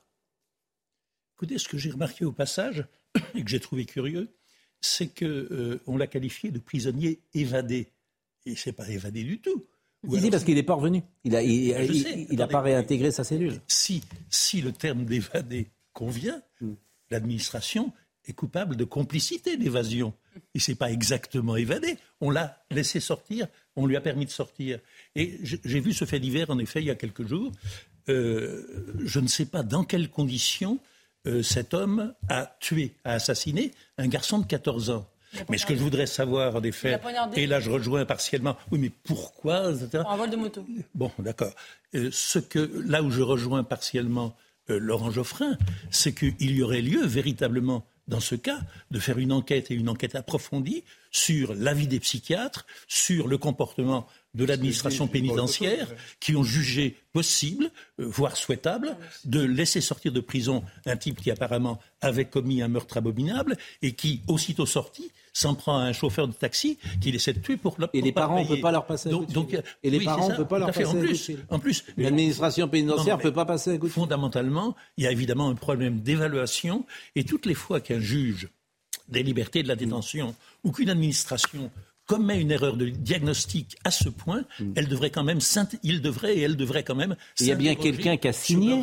Il y a bien il y a bien quelqu'un qui a signé. Il y a bien quelqu'un qui a signé ben voilà, il y a bien quelqu'un qui a dit oui. Voilà. Il faut le retrouver. Et cette personne, euh, cet homme, qui rend jamais de compte. Ben voilà. Bon, euh, on va marquer une pause. Euh, on parlera de. Ils n'ont pas voulu s'exprimer ou vous les avez appelés? L'administration pénitentiaire, elle ne parle pas. Bah, ça dépend. J'en ai vu parfois qui parlaient. Vous connaissez un juge Un grave, ils sont bien obligés de parler. Et, et, le ministre. Le ministre lui-même parle. Mais le ministre, je l'invite sans arrêt. Il veut pas venir parce que le ministre. Je vais là, Mais là, vous les avez appelés Non, pas du Je, vous voulez qu'on appelle M. Dupond-Moretti en ce moment vous voulez, mais je, direct, je pour savoir si eux ne veulent pas parler ou c'est parce que simplement parce que. Voilà. Mais moi, pourquoi, en fait, c'est aussi un problème, des, si je veux dire, journalistique. Pourquoi il vient pas ici, M. Dupond-Moretti Fondamentalement? Parce que je veux lui parler de ça. Lui. Je vais lui parler de ça. Peut-être qu'il pense qu'il est dans un milieu hostile. Mais, je vais lui parler de ça. Et ils vont là où, effectivement, on ne lui parlera pas de ça. Hmm. Donc euh, c'est plus facile. Si en faisant de la politique, on ne veut pas se retrouver dans un milieu dit hostile, il faut changer de métier. bon, on marque. Poser des questions, c'est pas être hostile. Hein, on marque une pause. Nathan Dever euh, sera là tout à l'heure. Les liens artificiels, il sera là également avec. Euh, il sera là avec qui d'ailleurs Nathan Dever. Il sera là avec Jean-Paul Brigelli, évidemment, notre qui est parle d'éducation nationale régulièrement, qui a été prof longtemps dans un lycée à Marseille. Alors, ils vont arriver vers 10h10, je pense. On va encore vous garder pendant quelques secondes parce qu'il y a un dernier sujet qui m'intéresse, c'est l'énergie. Avec euh, la colère froide, on l'a pas assez bien. Euh, c'est pour ça qu'on va revenir. On l'a pas assez bien disséqué l'échange entre Jean-Bernard Lévy et Emmanuel Macron. Hmm. Parce que euh, Emmanuel Macron a répondu à Jean-Bernard Lévy, évidemment. Parce que Jean-Bernard Lévy dit des choses plutôt justes. Ça met en colère euh, Emmanuel Macron, mais c'est lui le responsable hmm. de la situation nucléaire. C'est lui. Bah, c'est le président de la République et il était avec François Hollande. C'est lui. Hmm. C'est lui. Bah, il y a un moment, il faut assumer. Je veux bien que vous fassiez une moue. T'es président de la République, Laurent Geoffroy. Bah, bon, voilà, vous faites une moue. Alors Laurent répondre une moue maintenant. ce que vous dites me paraît sommaire. Bah, si le président de la République n'est pas responsable euh, de, de, de, la politique nucléaire en France, euh, voilà, c'est bon. C'est bien vous interpréter le moindre de. Oui, c'est vraiment. Là, bah, euh, ah, je, connais là. Vraiment, c'est très fin. La pause à tout de suite. Il est 10h, Audrey Berthaud. Un homme agressé pour une voiture mal garée. Ça s'est passé samedi matin à Lyon. Un homme de 18 ans aurait agressé un homme de 58 ans car sa voiture était euh, mal garée, ce qui l'empêchait de sortir de son garage. Il a été interpellé. Une information judiciaire a été ouverte. Quant à la victime, son pronostic vital est engagé. Il pourrait avoir des séquelles à vie. Il est impossible d'isoler la Russie, a déclaré Vladimir Poutine. Le président russe s'est exprimé lors d'un forum économique. La pandémie de coronavirus a été remplacée par de nouveaux défis d'ordre global qui menacent le monde entier. Je veux parler de la fièvre de sanctions de l'Occident, a-t-il ajouté. Enfin du tennis, Caroline Garcia se qualifie pour les demi-finales de l'US Open. La 17e mondiale a battu cette nuit l'américaine Coco Goff. Score final 6-3, 6-4. C'est sa première qualification en demi-finale dans un tournoi de Grand Chelem. Merci Audrey. Souvent Mélenchon varie. Bien folle qui s'y fie. Hier et matin et hier soir, il n'a pas dit la même chose. Écoutons d'abord ce qu'il a dit hier matin. La retraite était annoncée et il ne voulait pas se représenter en 2027. Jean-Luc Mélenchon, hier matin. Moi, je, souhaite être remplacé. Voilà ce que j'ai à dire. Vous ne voulez pas être candidat en 2000 euh, Oui, oui, c'est ça, en 2027 et pourquoi pas en 2056. Je souhaite parce que la nouvelle génération rend ça possible. Des dirigeants qui sont capables d'incarner un rôle pareil, il y en a. Il y a une présidente de groupe géniale, voilà, je ne sais pas faire, Mathilde Panot. Je ne sais pas faire aussi bien qu'elle. Des dirigeants comme euh, euh, Manuel Bompard, comme euh, Adrien Caténas, des femmes comme Clémentine Autain et combien d'autres dans le groupe sont extrêmement brillants, capables d'assumer les rôles les meilleurs. Alors ça va quoi. On va se débrouiller pour trouver. Bon, mais manifestement, ils sont plusieurs chez Jean-Luc Mélenchon parce que hier, à C'est dans l'air, il a dit le contraire. Je veux être remplacé je ne sais pas ce que c'est. Vous, voulez être remplacé, Madame Roux C'est ce bah, que vous auriez hein, dit à un reporter, mais bon. Oui, je réponds n'importe quoi pour qu'on me foute la paix. D'accord, voilà. Donc euh, bon, c'est n'importe pas. Mais ça n'a pas de sens. Euh, euh, c'est une, une, prétention de journaliste à prédire l'avenir. Moi, je ne sais pas si tout à l'heure, en sortant, je suis mort. Bon, alors je ne comprends pas la question. 2027, c'est loin. Allez. Vous vous rendez compte, dans 5 ans? Non, prenons-le tout de suite. Le tout de suite, il faut tout changer pour que le détail change. Rappelez-vous de ça. Vous ne changerez pas par morceaux un système qui repose entièrement sur l'égoïsme social. C'est fou quand même. Non, mais qui C'est hier, hein, c'est la même Non, mais- journée. il dit que c'est la faute des journalistes. Pascal qui peut le plus, peut le moins. Euh, Jean-Luc Mélenchon est, est passé du répu- républicanisme le plus ferme à l'islamo-gauchisme le plus débridé. Donc il peut, sur un sujet plus mineur, changer d'avis en 24 heures sur Mais sa pas en candidature 24 à heures, en 2027. 12 heures. Ah C'était non, le mais- matin Non, non, et mais- le soir. Non, mais il aurait pu changer en 24 minutes. Il n'y a pas Non, de... mais surtout, Non, mais c'est- il aurait pu dire euh, j'étais mal compris. Je pas, du tout. Il dit c'est votre faute. Vous avez. Ouais. Alors qu'il la dit, et alors qu'il l'a dit explicitement. hein. C'est de la faute de ce journal qui s'appelle Reporter, j'imagine, qui a dû truquer ses propos. Mais non, puisqu'on les entend. Elles sont orales. Oui, en Les plus. c'est propos oraux. Oui, bah, vous dites qu'il change, Mm. mais en réalité, on constate que vraiment, il ne change pas. Il n'est- il n'est pas élu. Euh, son, même ça- le fait qu'il soit à la tête de la France Insoumise, c'est pas très clair la manière dont ils l'ont élu. Je crois que le, le processus démocratique à l'intérieur de la France Il n'y Insoumise a pas d'adhérents. hein, laisse à, laisse à désirer. Euh, et euh, il a dit aussi à un reporter, euh, pour, pour trouver un successeur, je conseille aux jeunes, faites-vous aimer. Euh, ça me paraît curieux. Pour moi, il faut se faire élire d'abord avant de se faire aimer. Et euh, il y a un processus démocratique qui devrait être mis en œuvre pour trouver un successeur à Jean-Luc Mélenchon. J'ai pas l'impression que ce soit le fort de la France Insoumise. En tout cas, il a Ah, déjà c'est- désigné quelques personnes. Ça va mettre une bonne ambiance au sein de la France Insoumise parce qu'il en a cité quatre ou cinq. Bien sûr, mais Il en a oublié là encore, l'indulgence euh, médiatique. Alors, il dit tout et son contraire en moins d'une heure, mais alors, ça passe crème. euh, Ça, ça- ça Essayez serait un autre chose leader. Ça serait un autre leader qui dirait ça politique. Tout le monde dirait Ah, mais voilà, c'est pas bon. Ce serait Marine Le Non, Pen. Mélenchon, il peut dire de ce qu'il veut. Bon, il n'y a pas de Ouais, ce souci. qui est particulier, Le c'est que dossier ça se passe énergie. dans l'espace d'une demi-journée. Oui, le dossier Parce énergie. qu'il y a des gens qui changent. Le dossier énergie, moi ce qui m'intéresse, c'est effectivement, euh, on va écouter d'abord Jean-Bernard Lévy, parce qu'on ne l'a pas assez bien décodé hier, je l'ai dit, euh, ce qui s'est passé. Jean-Bernard Lévy, c'était au MEDEF il y a quelques jours. Écoutez ce qu'il dit et le constat qu'il fait sur le pourquoi du comment de nos difficultés énergétiques. Là, ce qui nous manque aujourd'hui, c'est l'exécution dans les chantiers. On a beaucoup de chantiers à gérer en parallèle, et donc d'une certaine manière, on manque de bras. On manque de bras parce qu'on n'a pas assez d'équipes formées, et on sait que, notamment, un soudeur, un tuyauteur, il faut deux ou trois ans pour les former. Et pourquoi on n'a pas assez d'équipes formées? Eh bien, parce qu'on nous a dit, non, votre parc nucléaire, il va décliner. S'il vous plaît, préparez-vous à fermer des centrales. On a d'ailleurs déjà fermé les deux premières. Et on nous a dit, et d'ailleurs, ce sont encore les textes en vigueur au moment où on se parle, on nous a dit, préparez-vous à fermer les douze suivantes. Alors nous, évidemment, avec la filière, on s'est dit, bah, on fait quoi? Bah, évidemment, on n'a pas euh, embauché des gens pour en construire 12, on a embauché des gens pour en fermer 12. Bon, ça c'est clair. Et Emmanuel Macron n'a pas du tout apprécié cette sortie. Et dans sa déclaration d'il y a 48 heures, peut-être qu'on l'a mal euh, analysé. Écoutez la réponse d'Emmanuel Macron. C'est absolument inacceptable que les gens qui ont eu la responsabilité des travaux de maintenance du parc installé puissent expliquer aujourd'hui que nous n'avons pas pris nos responsabilités.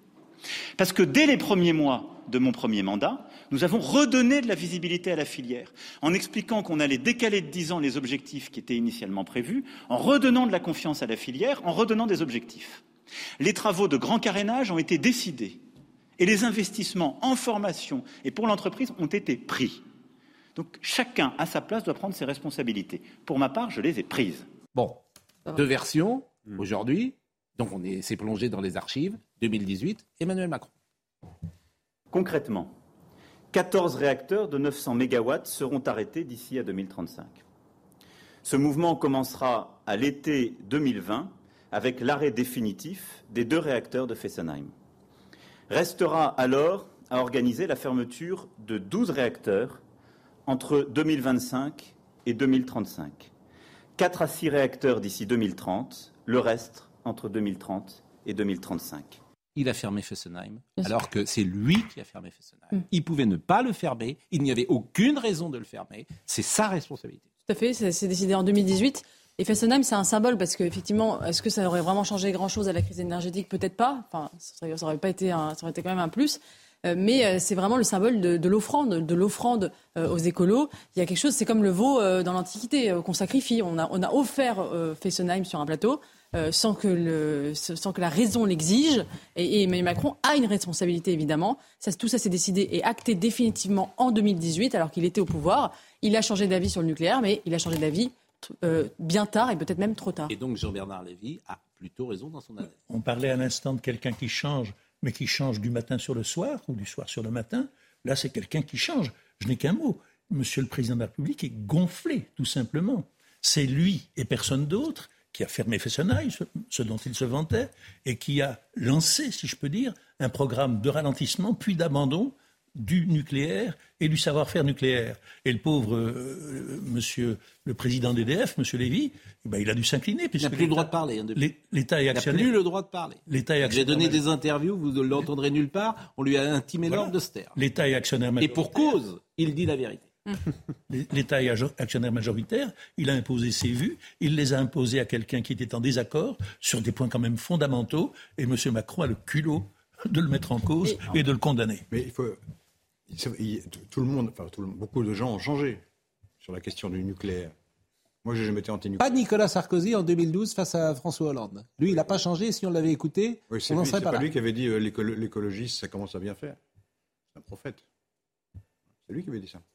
Donc il a dû changer la. Je vous parle sur le nucléaire, son analyse ce jour-là dans le grand débat. Si on l'avait écouté, on n'en serait pas là. Oui, sauf que euh, je constate aujourd'hui que l'extrême droite fait campagne sur cette histoire de nucléaire. Marine Le Pen, elle avait dit qu'il faut sortir du nucléaire. Donc, Quel est le rapport avec C'est un rapport puisqu'ils font campagne aujourd'hui contre le gouvernement sur ce thème-là. Mais c'est un rapport direct. Ça, vous avez oublié de le mettre, ça. Le... Vous devrez... Parce que vous cherchez les vidéos anciennes. Cherchez mais Marine Le Pen, elle est... de Marine... Mais Marine Le Pen, elle n'est pas au pouvoir. C'est ah idiot ce que vous dites. Là, vous avez un président de la République. Quoi. Mais vous... Mais là, vous avez un président de la République qui est directement responsable de la situation. Et vous vous dites que Marine Le Pen avait un... Ça n'a pas de rapport. en fait, ah, sortez-vous Marine Le Pen de la tête. Ça va vous faire du bien. je, dire, j'ai vu l'archive hier à la télé. Mais quel est le rapport? Mais elle n'est pas au pouvoir. Parce que c'est le même sujet. Mais elle n'est pas au pouvoir. Alors qu'on n'est pas au pouvoir, on dit n'importe quoi. Mais c'est pas. Mais vous. ce que vous voulez dire. mais c'est ceux qui sont au pouvoir que, je mets en cause. Quand on attaque Marine Le Pen, alors là, vous sortez de vos gonds. Non, mais c'est pas ça. Est-ce qu'il n'y a pas de sujet non, mais est-ce qu'il n'y a pas de sujet différent Je termine juste non, mais en 10 secondes. C'est ridicule. Beaucoup de gens ont changé, y compris les écolos d'ailleurs, sur la question du nucléaire. Il y a 10 ans, l'ambiance. Non, sauf les écolos. Les écolos ne bougent pas là-dessus. Non, puisque Nicolas Sarkozy, je vous ai passé. Alors, je demande à Marine Lançon. Mettons Sarkozy de côté. Pardon, mais tout le monde a changé d'avis, sauf les écolos. Les écolos ont toujours le même avis. Non, c'est trop facile. Quand vous prenez la campagne de Jadot, quand vous prenez la campagne de Jadot, il est beaucoup moins antinucléaire qu'il ne l'a Il est quand même antinucléaire. Il reste antinucléaire. C'est trop facile de justifier les erreurs du président de la République en disant que tout le monde a changé sur le nucléaire.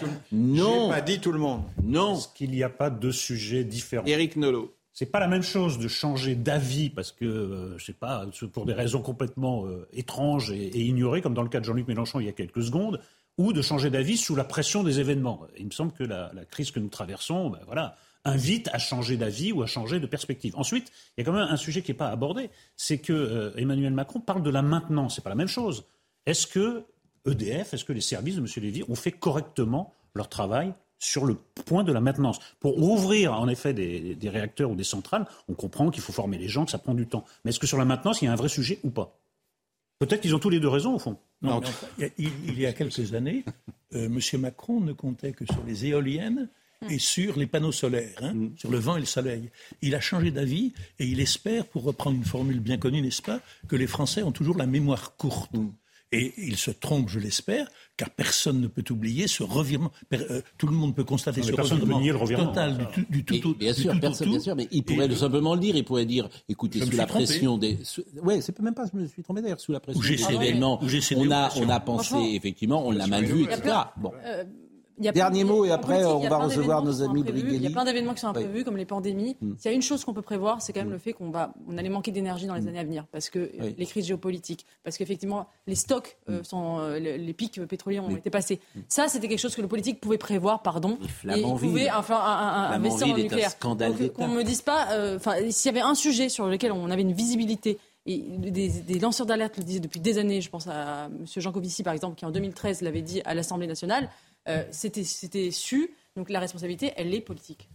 Je vais remercier alors, euh, je vais remercier Monsieur Jamais et Monsieur Geoffrin. N'y voyez évidemment aucune sanction personnelle. Vous savez l'affection et l'amitié que je vous porte, ce qui est vrai d'ailleurs. Euh, oui, mais ça tombe toujours sur moi. Mais ça vous tombe pas sur vous, puisque nous allons. toujours perceptible. Mais, mais non, mais c'est vrai. Je, vous aime beaucoup. D'ailleurs, souvent dans la rue, on dit mais vous vous aimez pas Non, je l'aime beaucoup. Je veux dire, voilà, je, je vous soupçonne de dire. L'amour vache. Ça s'appelle l'amour vache. Je vous soupçonne, je vous le dis sans arrêt, de dire des choses que vous ne pensez même pas. Euh, parce que, parce que voilà, vous, au nom du politiquement correct. Parce que vous, n'arrivez pas à comprendre qu'on puisse être en désaccord avec vous. Mais c'est pas du désaccord quand vous parlez de Marine Le Pen et que je parle de, des décisions des, de, de euh, comment dire, du président de la République. Je dis mais quel rapport Marine Le Pen, elle est pas Comment au ça se passe avec les gens qui vous aiment pas parce Avec les gens qui vous aiment. Merci en tout cas. Avec les gens qui vous aiment. Merci. Oh, vous avez beaucoup travaillé ce, cet été. Vous avez, vous avez écrit notamment parce que vous avez un talent d'écriture euh, et notamment roman historique toujours. Absolument. Il va sortir au début octobre. Et qui s'appelle ça s'appelle l'énigme du code noir.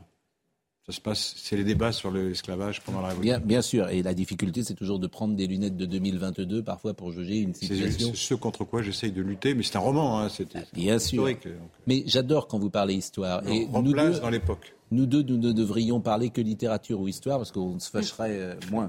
Hein. Mais c'était un plaisir en tout cas, sachez-le, cher Laurent et, Dominique également. Monsieur Briguelli arrive et Monsieur Nathan Dever arrive avec euh, les liens artificiels. Voilà, vous pouvez euh, céder vos places. Et pendant que vous cédez vos places, on va peut-être voir juste, j'avais demandé à Marine de montrer les images du Paris Saint-Germain hier soir. Le PSG qui a gagné. Alors, vous avez regardé le match, Eric? Curieux comme match, hein, parce qu'on allait, on imaginait que le PSG allait se balader euh, après un début de match euh, flamboyant, euh, et vous voyez notamment Mbappé, qui est vraiment un joueur d'exception, bien sûr. Bravo. On n'invente rien. Et il y a eu 2-0 très très rapidement, et puis superbe deuxième but d'ailleurs.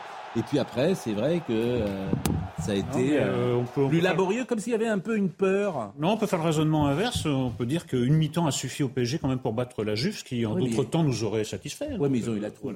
Ah non, non, mais après. Dernière demi-heure, tu avais l'impression, tu tremblais devant. Euh, Alors que c'était pas la grande Juve, hein, quand même. Il manquait pas mal de titulaires. Il manquait, Platini, il manquait Bergomi, il manquait Pogba, il, manquait Zoff il, manquait, si vous voulez, euh, Ah oui. Il manquait Chirea.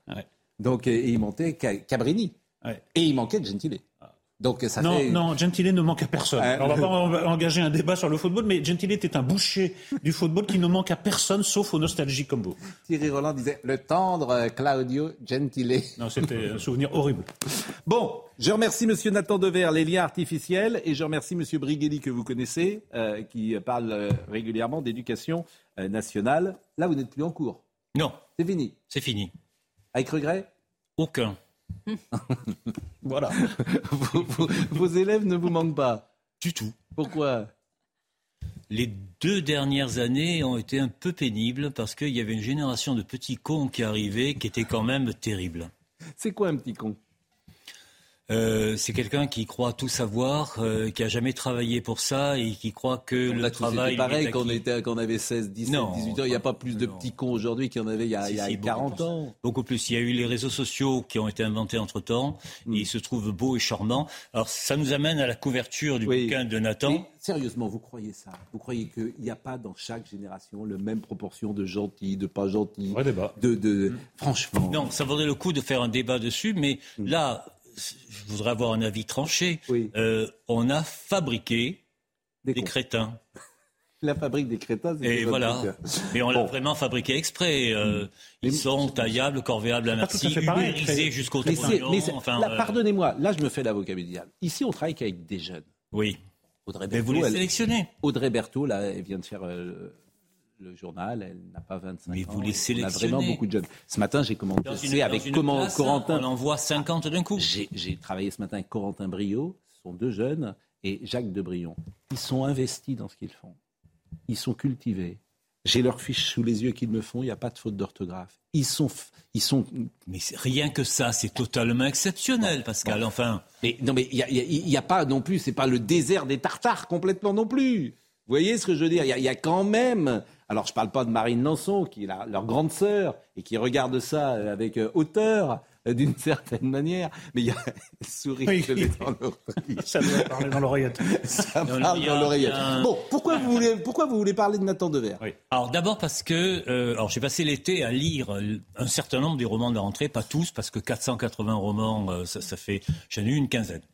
Bon, c'est de loin le meilleur de tout ce que j'ai lu de, très loin. Hein, euh, et euh, si les, les médias, pas vous, hein, puisqu'on est, on est là, hein, si les médias dans leur ensemble faisaient leur boulot, euh, c'est de Nathan Devers qu'il parlerait et pas de telle ou telle écrivaine qui euh, rote sa bière sur le papier et qui croit que c'est un roman. Vous parlez de Virginie Despentes. Je parle de Virginie Despentes. alors que Nathan Devers l'est.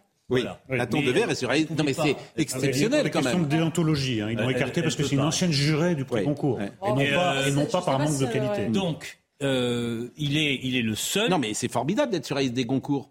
C'est incroyable. C'est peut-être, mais euh, franchement, c'est extraordinaire. Il est le seul à avoir écrit un roman. Oui. Ce que je pourrais appeler un roman, c'est-à-dire pas des tergiversations autour de, de son nombril, Hmm. euh, mais une œuvre de fiction qui en même temps dit quelque chose.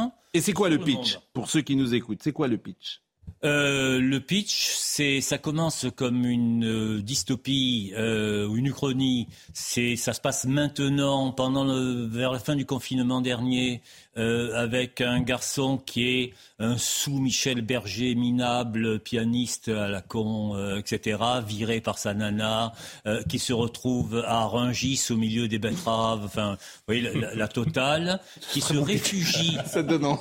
C'est un très bon Je l'aurais pas, je l'aurais pas pitché comme ça. et qui se Bon. réfugie Oui. dans euh, une fiction créée par un génie du mal, Mm. en quelque sorte, sur Internet. Oui. D'ailleurs, on est sur l'Internet 3.0.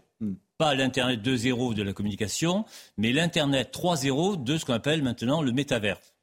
C'est-à-dire la fabrication d'un univers immersif dans lequel les impuissants vont pouvoir se réfugier. Mm. Euh, c'est l'histoire d'un, vous savez ce qu'on appelle au Japon les ikikomori. Mm. Euh, c'est-à-dire ces petits jeunes qui ne sortent plus de chez eux Mm. et qui restent confinés La dans leur ordinateur.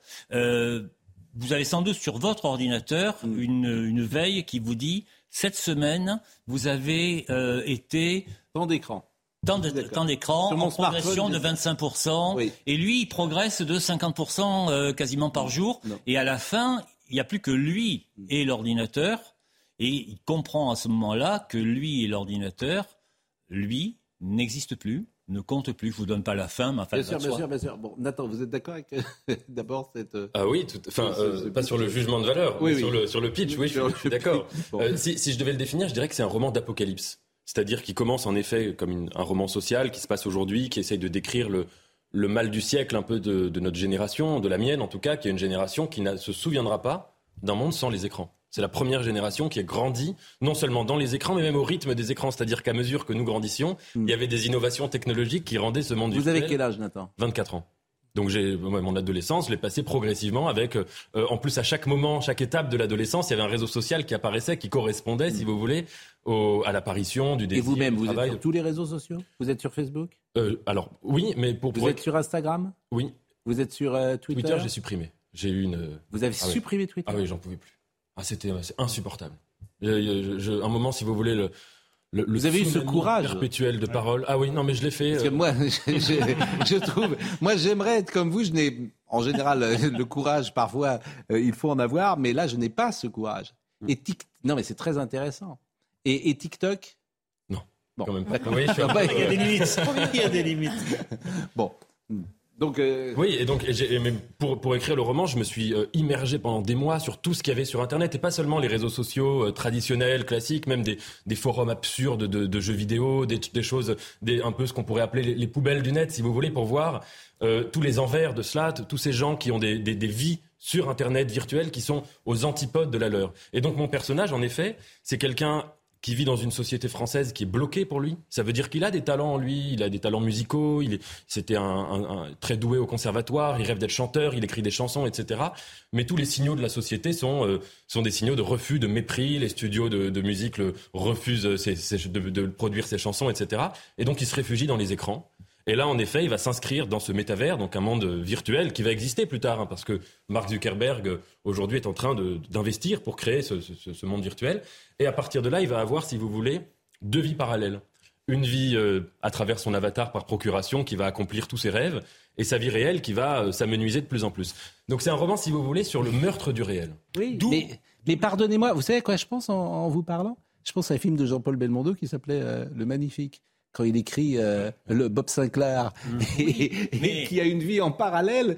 euh, C'est vrai, c'est tout à fait je, je pensais exactement à ça. Et là, son avatar, c'est un pauvre type euh, qui est en train de, de, de taper. euh, C'est la version artisanale avec des moyens artisanaux. Exactement. Et il se vit à travers. Donc, est-ce que tout ça est nouveau? La technique est nouvelle, mais est-ce que des gens qui vivent leur vie de manière artificielle, en parallèle ou s'en inventant une vie, est-ce que ça c'est nouveau? Alors, dans le magnifique, hein, c'est dans la vie. De Philippe de Broca. C'est dans la vie réelle que Belmondo finissait par séduire Jacqueline Bisset. C'est pas rien quand même. hein, Oui. euh, voilà. Mais là, c'est pas dans la vie réelle. Il n'y a plus de vie réelle. Je voudrais revenir. Vous savez, euh, si on pouvait le voir à l'écran, ce serait parfait. La couverture de ce bouquin. Oui. Euh, Ben, je- Là, c'est c'est remarquablement fait.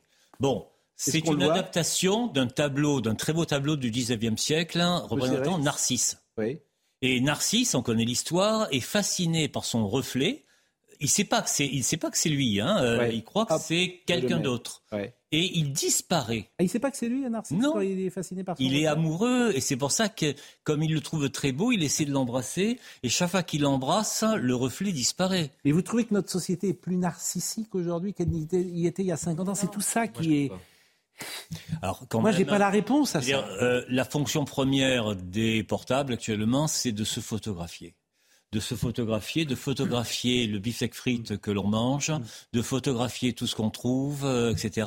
De l'envoyer, regarder, j'étais avec un tel. Vous avez bien dû voir ça dans les stades, et les gens se photographient avec Oui, les joueurs de oui, foot. Il y en a qui doivent se photographier avec Pascal Pro. Oui, Euh, oui, certainement. oui. euh, certainement. Non, mais il y a quand même une grande différence, c'est que Oui. euh, le magnifique, le réel existe encore comme Voilà. référent. Là, il, va y avoir des générations. Vous l'avez lu euh, Non, pas encore, mais vraiment, ça donne envie. Euh, pour lesquelles, des générations pour lesquelles le virtuel est une donnée immédiate de l'existence, c'est-à-dire une immersion immédiate. Nous, il y a, voilà, le magnifique sait qu'il y a une autre réalité, nous aussi, Pascal Pro, on sait qu'il sait qu'il y a une autre réalité où il lit des livres de littérature plutôt que de, de viser sur la- sur l'actualité. il, est, il est encore conscient de cette schizophrénie. Là, il y a, il y a vraiment une immersion totale dès le Oui, plus jeune âge. Pascal Voilà. est un vieux. Ah oui, Euh, comme Ah oui, nous bien sûr. d'ailleurs. hein, bien Eric. sûr. Mais bon, Voilà. c'est pour ça. C'est Oui. pour ça que je parle de génération. Oui. Bon, mais moi, ce qui m'intéresse toujours, euh, parce que vous avez dit tout à l'heure les petits cons, vous, avez- vous dites des choses. Les petits cons, il y en a plus qu'avant. Franchement, je- bon, je- je- voilà. Et vous dites, euh, la société serait plus narcissique aujourd'hui qu'elle ne l'était peut-être il y a 30 ans. Mais parce que le Ah, fait. Pas les réponses. hein. Et, et- et comme témoin, vous dites, voilà, tout le monde se prend en photo euh, et fait des. Non, selfies. le fait de se regarder évite finalement de regarder le monde, de regarder le monde tel qu'il est. Hmm. C'est-à-dire que personne, plus personne ne voit le monde tel qu'il est. Alors ce que j'ai beaucoup apprécié, alors vous avez raison, tous les petits jeunes ne sont pas des connards. Donc d'ailleurs, euh, Nathan est un le exemple retweet ou pas typique, hein, typique, hein, mais je veux dire, euh, c'est Rimbaud. Hein, euh, aujourd'hui, c'est-à-dire que Nathan, vous c'est Rimbaud Vous en avez un par génération. Il est né à son quoi, troisième on- roman. euh, on est parti, on- Il avait un côté petit con, Rimbaud. On est parti. Pardonnez-moi, il avait un côté petit con, Rimbaud. Il avait un côté oui, ouais. Non, mais de la part de ses contemporains, il. Il- Alors, ça dépend de euh, qui on écoute. Génie, mais un Bon. petit con aussi. Quand, on, quand on écoute, par exemple, ce que les Goncourt disent de Rimbaud, effectivement, mais il était assez loin du monde des Goncourt. Hein, euh, Alors, dans la, euh, moi, est- j'attendais la première sélection euh, Goncourt hein, qui est tombée euh, hier. Donc, il y a Muriel Barbery d'ailleurs qui revient, euh, qui avait écrit. euh, L'élégance du hérisson. Oui, qui m'avait pas bouleversé, mais bon. peu Moi non importe. Autant le dire tout de suite. Ça a même fait un article très vachard sur ce livre. Ça m'avait même, j'avais trouvé ça, enfin bref, je fais rien, mais ça m'avait euh, fatigué, mais peu importe, il faut encourager euh, les bonnes. Alors il y, a, il y a un livre de Pascal Robert Diard, La petite menteuse, qui paraît-il euh, assez, assez remarquable. Et puis il y a donc vous, alors vous, ben, c'est une sorte de consécration, vous vous rendez compte, 24 euh, d'entrer dans la liste des Goncourt. Et vous, vous, vous connaissez Alain Flécher, qui avait écrit Les ambitions désavouées? Oui. Ça vous dit Oui, rien? Oui. Et c'est un livre. J'ai fait un parallèle. je sais pas, alors bon, c'est un peu pointu Alain Oui, hein, oui, parce oui. que c'est même très pointu euh, en littérature. ça. De Muriel Barbery mais là, c'est violent. Donc, ça, peut un sas de ça peut être violent, mais ce qui m'intéresse, c'est votre regard à vous sur la société, puisque par définition, vous n'étiez pas non plus avant. Vous saviez pas comment ça se passait avant. Même nous, on n'était pas là. On savait Oui. pas comment ça se passait il y a 70 Mais- ans, 80 ans. J'ai pas voulu faire un roman à thèse. C'est-à-dire que j'ai- pas voulu. euh, je pense que sinon j'aurais dû écrire un essai. Euh, Ouais. Tout le but du roman, au contraire, c'est d'être ambigu, c'est d'être ambivalent. Bah, par exemple, dans mon roman, le monde virtuel, il va quand même débloquer tout ce que la société n'avait pas offert à mon personnage. Donc, si vous voulez, il y a aussi une forme d'énorme libération et d'énorme asservissement qui est décrit en même temps. Et juste pour rebondir sur la question du narcissisme, Moi, je ne dirais pas forcément que les réseaux sociaux sont un lieu de narcissisme. Oui, ça l'est, avec les Mm. selfies, etc. Mais plus profondément que ça, je pense que c'est un lieu de déshumanisation, où on se vide de soi-même. Ce qui est en fait le contraire du narcissisme. Alors pour l'instant, on voit beaucoup en relief de- Mm. sur Instagram, sur Facebook, cette notion de la photo de profil, de se photographier tout le temps. Mais moi, je trouve qu'il y a des choses intéressantes. je Je pense qu'on écrit plus avec les réseaux sociaux qu'on écrivait avant. On écrit plus par avec Facebook. On s'envoie Oui. euh, euh, plus de, de messages parce que c'est immédiat. En revanche, oui. Non, non, mais c'est Facebook, c'est différent. Ouais. Maintenant, les, les jeunes, c'est plutôt TikTok et Instagram. Et là, c'est l'image, l'image, l'image.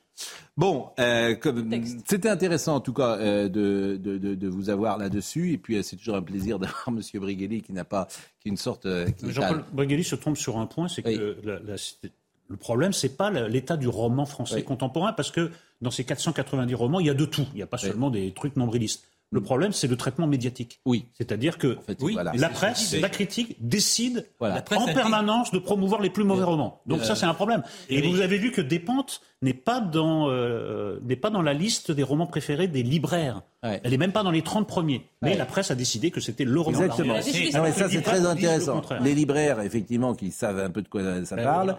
Mais effectivement, parce que bon. Bon, euh, on avait commencé l'émission avec les 110 km/h et Pierre Chasseret a un rendez-vous à l'Assemblée nationale et ça m'intéressait beaucoup euh, de connaître son avis. Il est à la tête de 40 millions euh, d'automobilistes. 110 km/h, la vertu, la morale, ami, le camp du bien. On va trop vite sur la route. Donc, les victimes des, des associations de victimes d'accidents de voiture seront satisfaits, bien évidemment. On va économiser, puisqu'à 110, on roule plus vite, ça sera plus sécure. Je ne vois pas pourquoi vous êtes contre, Monsieur Chasseret. 110 km heure, c'est euh, la nouvelle euh, mesure qu'il faut prendre de manière urgente. Bon, alors Pascal, déjà, les associations de victimes, elles se prononcent pas parce que des accidents liés à la vitesse sur autoroute entre 110 et 130, il n'y en a pas. Donc, comme ça, au moins, c'est réglé. Il y en a zéro. Donc là, c'est une mesure qui est poussée par des écologistes qui, sont, qui veulent à tout prix trouver un moyen de continuer à taper sur la voiture au quotidien. Non, je vais revenir sur un exemple qui est marquant. Déjà, on a Liz Truss, la première ministre britannique, qui vient d'annoncer qu'elle veut relever les limitations de vitesse sur autoroute en Angleterre pour doper aussi la productivité du pays. Donc ça, c'est intéressant. Et puis, vous avez le Danemark. Le Danemark, on y roulait en vitesse maximale autorisée jusqu'en 2006 à 110 km heure. Le problème, Pascal, c'est qu'en 2006, quand le gouvernement danois regardait à combien roulaient les Danois, ils roulaient à 115 km heure de moyenne sur les routes limitées à 110. Qu'ont fait les Danois? Ils ont porté la limitation de 110 à 130. Au final, la vitesse moyenne des Danois n'a pas changé. On les a juste replacés dans la réglementation. La France fait la même bêtise que du 90 au 80, c'est-à-dire qu'on va irriter les Français, on va mettre le feu aux poudres pour une mesure qui sert à rien, qui ne changera pas les vitesses pratiquées. On entend la bien-pensance qui vous dit oui, mais à 110, vous consommez moins qu'à 130. Mais les Français le savent, Pascal. Ils le font déjà. Les vitesses moyennes sur les autoroutes françaises sont de 118 km heure. Les Français, globalement, sont vertueux. Pierre Chasseret, vous êtes inaudible. Donc c'est le monde d'aujourd'hui. Donc tout ce que vous dites, moi je suis plutôt d'accord, bien sûr, mais tout ça sera balayé au nom de l'idéologie qui est la plus forte. On plaque l'idéologie sur le réel. 110 km heure, c'est dans l'air du temps, cher Pierre Chasseret. D'ailleurs, euh, vous devez euh, vous donner des arguments pour, d'une certaine manière, parce que vous dites que les Français sont déjà à, 100 à 118, donc euh, alors, ça ne leur changera pas. Et puis, qu'est-ce que ça peut faire si vous arrivez 5 minutes en, en retard par rapport aux 5 minutes d'avant, hein, pour économiser une vie Franchement, Pierre Chasseret? C'est dans le temps additionnel que Pascal Pro est le meilleur. Vraiment. Non, mais voilà, moi je, les, moi, je peux tous vous les donner, hein, les arguments, bien évidemment. Ce sont des arguments qui ne fonctionnent pas, Pascal. Bon, en fait, la d'accord. réalité, c'est qu'il de vouloir mettre le feu aux poudres. Et l'appel qu'on lance à Emmanuel Macron, c'est de pas recommencer à la Comme disait un 80. célèbre entraîneur de football, c'est la goutte d'eau qui a mis le feu aux poudres. Dites-moi, je ne sais pas où vous êtes là, mais vous êtes déjà dans un pays où l'automne a commencé manifestement chez vous, puisque les, les, les, les, les feuilles, les feuilles ont jauni. Nous, on est encore en été. Merci Pierre Chasseret, c'était un plaisir de vous écouter et on peut vous euh, écouter régulièrement évidemment sur l'antenne de CNews. Audrey Berthaud qui symbolise cette jeunesse triomphante, cultivée, intelligente, impliquée, engagée. Elle est là, elle est là et elle va nous donner les infos du jour. Audrey. Des tags antisémites découverts à Bussy-Saint-Georges, en Seine-et-Marne. La police municipale a découvert ces inscriptions sur un panneau de bus, des tags d'une grande violence qui souhaitent entre autres la mort de tous les juifs. Le maire LR de la ville promet une réaction implacable. À Mantes-la-Jolie, dans les Yvelines, hier soir, trois individus ont été interpellés pour un refus d'obtempérer. Le conducteur a fait mine de s'arrêter, puis a enclenché la marche arrière. Il a alors percuté euh, des plots et son véhicule s'est retourné. Enfin, le réalisateur du film érotique Emmanuel est décédé à l'âge de 82 ans. Euh, Just Jekin s'est éteint en Bretagne des suites d'une longue maladie. Il était entouré de sa femme et de sa fille, a précisé son agent. Le film Emmanuel avait connu un succès international. C'était hélas attendu, il était très malade, euh, Just euh, Jekin, et Sylvia Christel est décédée également. Et c'est une époque que ce film Emmanuel lorsque c'était sorti en 1974. Et diffusé pendant des dizaines d'années sur les Champs-Élysées, restait une salle et Exactement. persistait à diffuser Emmanuel. À la réalisation, Laurent Capra était euh, là aujourd'hui à l'image à Bella Bouca, au son Arnaud Portelas. Merci à Marine Lançon, à Corentin Brio et à Jacques de Brion. Et je rappelle donc les liens artificiels, artificiels chez Albin Michel, Nathan Dever, et on voit effectivement Narcisse en train de se regarder dans euh, le miroir. Et c'est un smartphone en fait. C'est pour ça que cette couverture est, assez remarquable. Qui l'a faite la couverture? Mon éditeur, Nicolas de Cointet. Enfin, c'est pas lui personnellement, c'est lui qui a trouvé. Mais l'idée est vraiment excellente. oui. Et c'est l'idée... un artiste roumain. C'est ce qu'il m'avait dit. Bah écoutez, là, l'idée est vraiment excellente puisque c'est euh, effectivement un miroir qui est aussi un smartphone. Miroir, mon beau miroir, suis-je la plus belle dans ce pays Jean-Marc euh, Morandini dans une seconde. Merci, merci à tous et rendez-vous ce soir. Hey, it's Paige DeSorbo from Giggly Squad. High quality fashion without the price tag. Say hello to Quince.